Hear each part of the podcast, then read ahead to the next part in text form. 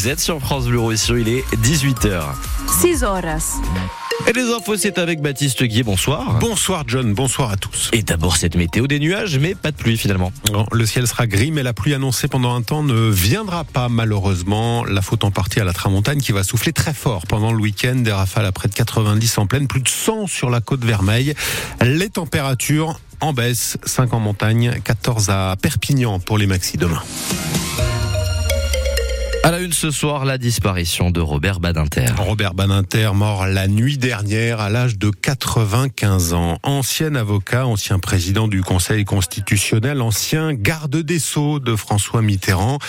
Il est rentré dans l'histoire notamment pour ce moment.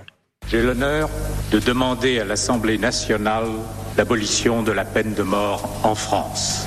La peine de mort est contraire à ce que l'humanité, depuis 2000 ans, a pensé de plus haut et rêvé de plus noble. Seul pour la peine de mort, on invente l'idée que la peur de la mort retient l'homme dans ses passions extrêmes. Ce n'est pas exact. 17 septembre 1981, discours devant l'Assemblée nationale pour défendre l'abolition de la peine de mort promulgué quelques jours plus tard. Il sera aussi à l'origine de la dépénalisation de l'homosexualité. Robert Badinter, figure politique majeure, figure du siècle. Salut Emmanuel Macron, garde des sceaux visionnaire pour l'actuel ministre de la Justice, Éric Dupont-Moretti. Un être lumineux, estime Jean-Luc Mélenchon. Hommage plus mesuré à droite et au RN qu'il a toujours combattu. Marine Le Pen évoque simplement un homme de conviction. Robert Badinter, fils de déporté, était également ici dans les Pyrénées-Orientales le parrain du mémorial de Rivesaltes. Marianne Petit l'a côtoyé alors qu'elle était dans les années 2000 la directrice de la préfiguration de ce mémorial.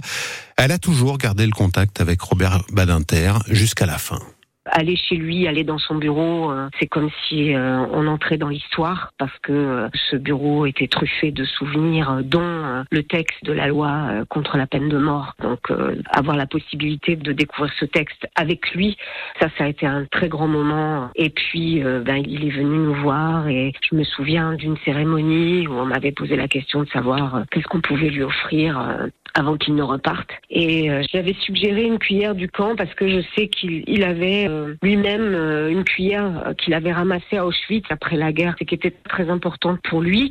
Et ben, il a fondu en larmes quand Christian Bourquin euh, lui a offert une cuillère du camp de Rivesaltes et il m'en parlait.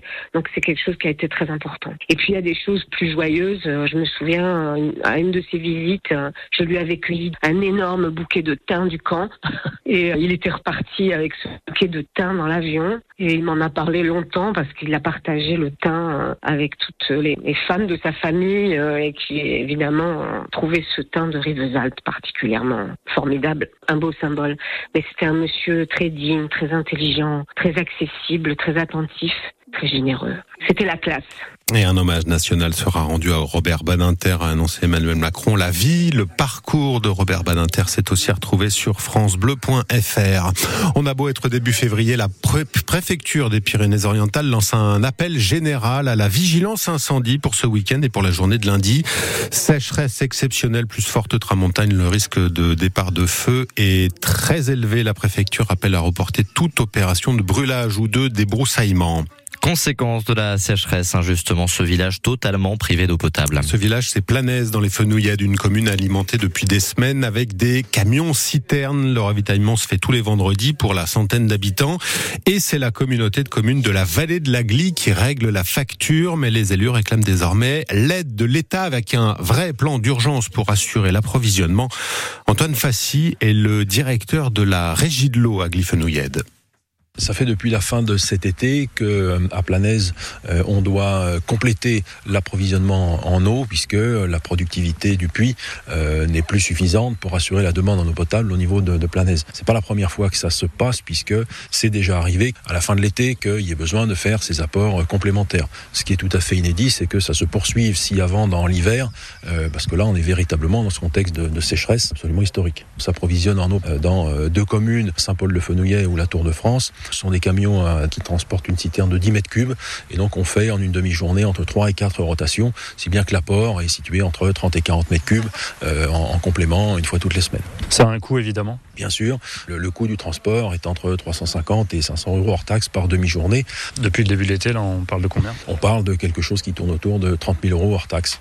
Planèse, village privé d'eau dans les Fenouillades. On y reviendra évidemment dans la matinale de France Bleu Roussillon demain matin.